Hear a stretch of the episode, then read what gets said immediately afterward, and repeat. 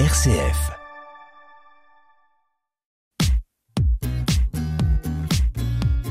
Tous entrepreneurs sur RCF, Alice Létondo.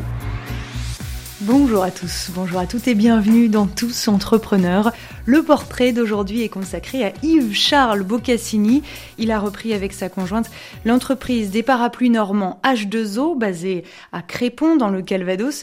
Yves Charles Boccassini, bonjour. Bonjour Alice. Alors quel est votre parcours au départ? Alors mon parcours, euh, j'ai un CAP BEP de poissonnier. Ça fait sept ans que vous avez euh, repris l'entreprise avec euh, votre conjointe. Quelle est l'histoire de cette marque H2O alors H2O a, a été créé en 1994 par Claude et Martine Collard et en fait ce qui a été assez marrant c'est que à cette époque-là eux ils ont créé une entreprise qui allait fabriquer du parapluie alors que tout le monde partait en Chine pour faire du parapluie d'importation. Et ça, c'est quelque chose qui m'a beaucoup séduit. Je suis quelqu'un qui a toujours été à contre-courant et j'ai été séduit par ces entrepreneurs qui ont été à contre-courant. Et alors, euh, par rapport au parapluie de Cherbourg, est-ce qu'on peut se situer? Est-ce que c'est un concurrent direct? Est-ce que finalement ça vous booste aussi? Alors oui, euh, c'est un concurrent direct. Hein. je dirais, on est même sur le même euh, secteur de qualité. Oui, ça me booste. Bah, c'est toujours bon d'avoir un, un, concurrent qui a qui partage sensiblement les mêmes valeurs que nous. Elle vaut mieux ça qu'un un importateur euh, de, produits chinois. Charles Yvon euh, est entreprise du patrimoine vivant comme nous. Il est, il est surtout sur le Made in France, que nous on fait aussi. Donc euh, voilà, ça c'est quelque chose d'important. Et alors vous êtes satisfait de la rentabilité aujourd'hui? Voilà, on est en Normandie, il pleut, et on a besoin de parapluies. Vous trouvez des clients? Vous avez des clients? Euh, oui, tout à fait. On a des, des très bons clients. On a l'avantage, c'est que, étant donné qu'on est sur du très haut de gamme, euh, on travaille même pour l'industrie du luxe, on travaille pour quelques créateurs haute couture. Euh, bah, si vous voulez, on a des gens qui vont venir soit par intérêt pour voir un petit peu la fabrication, soit pour vraiment acheter. Et ça, c'est quelque chose. Si vous voulez, on a une très très belle clientèle de gens qui vont surtout être à l'écoute du savoir-faire, de dire bah tiens comment ça a été fait? Donc ils veulent savoir ce qu'ils achètent.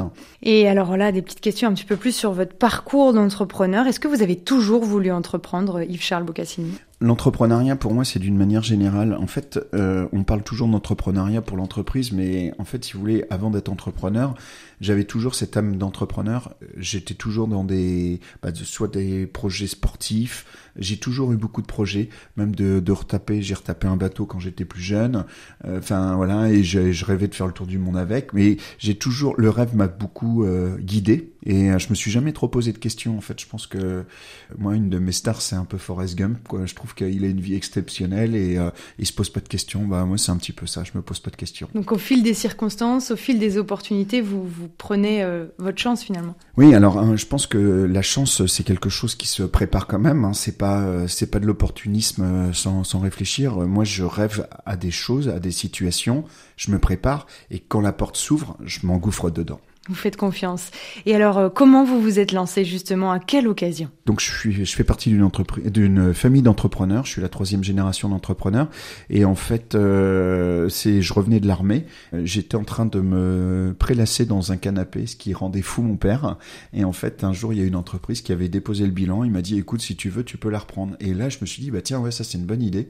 Et donc, ça, ça m'a vraiment intéressé. Et donc, j'ai repris cette entreprise qui était sur le mine de Ringis et qui faisait euh, de la manutention. Et qu'est-ce qui vous a donné envie de vous engager dans les parapluies H2O Pourquoi cette entreprise et pas une autre? Alors, bah, tout simplement, en fait, euh, si vous voulez, j'avais j'ai fait une formation euh, au CRA, donc qui est un, une, super association qui est gérée par des entrepreneurs ou des ex-entrepreneurs pour mettre le pied à l'étrier à des jeunes entrepreneurs. Et euh, ils avaient, ils nous avaient appris à faire une fiche de cadrage, c'est-à-dire qu'est-ce qu'on veut vraiment ça serait quoi notre entreprise idéale? Et donc en fait moi j'avais fait une fiche de cadrage, c'est-à-dire une entreprise donc euh, basée euh, près de mes racines, c'est-à-dire la Normandie. Deuxièmement, une entreprise qui fait du made in France parce que ça ça a toujours été dans mon dans mes valeurs. Puis pour moi entreprendre c'est il y a aucun intérêt à importer, il faut faut entreprendre sur notre sol et je voulais protéger un savoir-faire. Et donc en fait je suis arrivé là, ça m'a demandé à peu près 11 mois pour trouver cette entreprise. Donc euh, j'aurais souhaité une entreprise un peu plus importante, mais d'un autre côté côté, ben, j'arrivais pas à trouver vraiment. Et quand je suis tombé sur H2O, je suis tombé amoureux de, de ce savoir-faire, aussi de, ces, mais, de mes prédécesseurs, parce que ce sont des gens qui, qui ont, je sais pas comment dire... De ses valeurs finalement, de sa Oui. vision. Mm. ouais. Et qui a soutenu votre démarche dans tout ce parcours d'entrepreneur? Euh, Bien entendu, mon épouse. Après, je pense qu'un entrepreneur, hein, il a pas trop à être soutenu. C'est à lui de porter le projet. Euh, moi, ma, ma femme m'a suivi. J'ai eu, si quand même, d'un point de vue euh, réseau professionnel, j'ai rencontré euh, Pascal Jacques de Réseau Entreprendre, qui m'a fait faire le, parcours. Et donc, j'ai été euh, lauréat de, Réseau Entreprendre. Ça a été un super réseau et surtout un réseau qui m'a vendu un accompagnement pendant deux ans.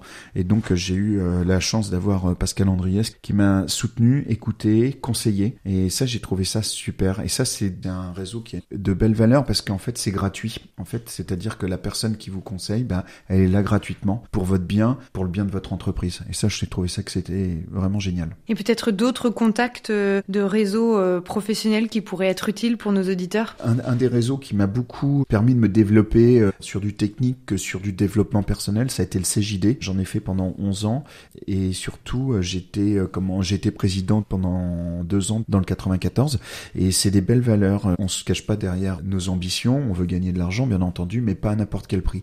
Le respect de l'humain est très important et ça j'ai trouvé que c'était super. On parle beaucoup de performance globale, c'est-à-dire c'est pas euh, qu'un chiffre d'affaires, c'est pas que ça, c'est de dire est-ce que est-ce que on a fait un beau 360, est-ce que on a rempli pour nous la réussite, c'est une, une manière générale et c'est pas qu'un chiffre d'affaires. On imagine que vous avez rencontré euh, beaucoup de surprises dans ce parcours d'entrepreneur. Est-ce que vous pourriez nous citer quelques défis? Bah, le, le défi, alors après, euh, beaucoup de personnes n'en parlent pas, mais je pense que c'est important. Moi, le, le principal défi et qui a été très difficile, c'était euh, les années Covid.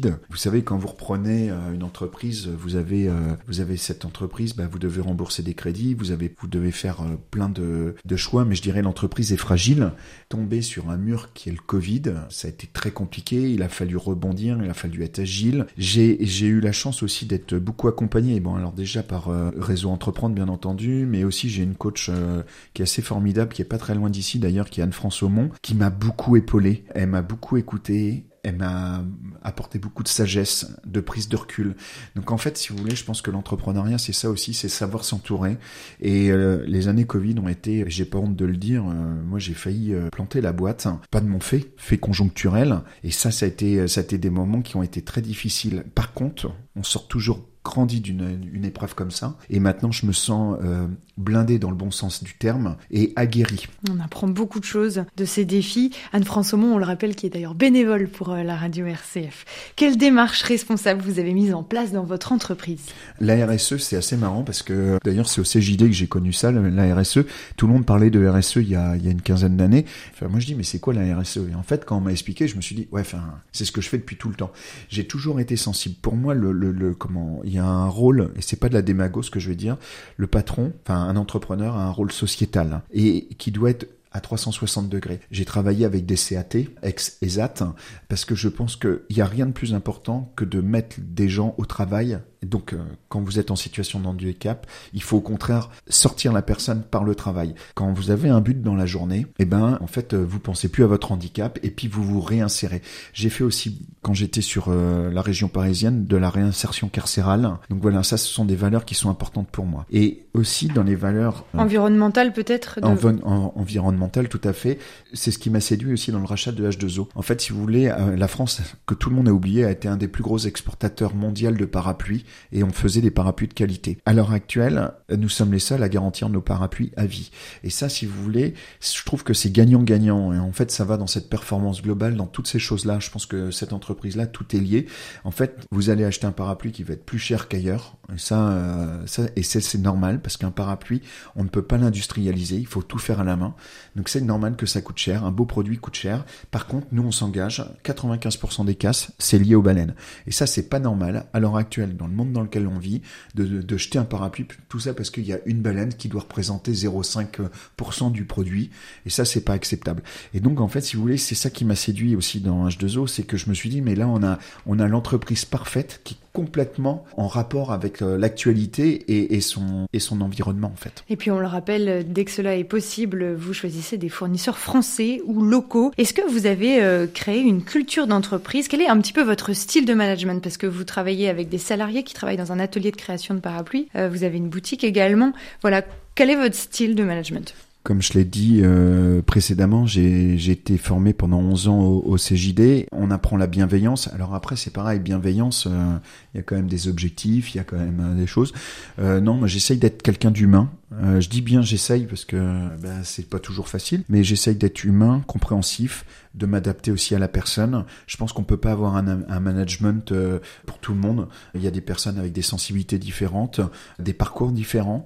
Donc euh, j'essaye de m'adapter. Après, ce que je, là où on est assez dur, c'est surtout sur le parcours d'intégration, parce qu'en fait, il nous faut surtout des gens quand vous travaillez dans l'excellence, quand vous travaillez pour la haute couture, pour des grandes maisons, vous n'avez pas le droit à l'erreur. Donc en fait, si vous voulez, il nous faut des gens conscients qui vont être capables de reprendre leur travail s'il y a une erreur ou d'être suffisamment réguliers pour pas qu'il y ait d'erreur. Le bon du premier coup est super important. Et alors, euh, vous organisez des visites aussi également dans, mmh. dans votre entreprise. Vous pouvez nous en parler un petit peu rapidement? On commence de 10 à 30 personnes. Moi, j'explique l'histoire du parapluie, l'histoire de l'entreprise, et après, on va vous fabriquer un parapluie devant vous. Ça dure euh, une heure, une heure et demie. C'est quelque chose de super intéressant. Ça permet que les gens se rendent compte du travail qu'il y a à faire. Un parapluie, c'est pas, c'est pas très compliqué. C'est pas un objet, euh, c'est pas de la tech, mais par contre, euh, bah, il y, a un savoir-faire. Et ma dernière question, c'est un peu la question fétiche de tous entrepreneurs. Quelle est votre plus grande joie d'entrepreneur, votre plus grande satisfaction et quelque part votre plus grande fierté dans tout ce parcours Yves-Charles Boccassini bah, C'est assez difficile de répondre. Moi, des joies, j'en ai beaucoup.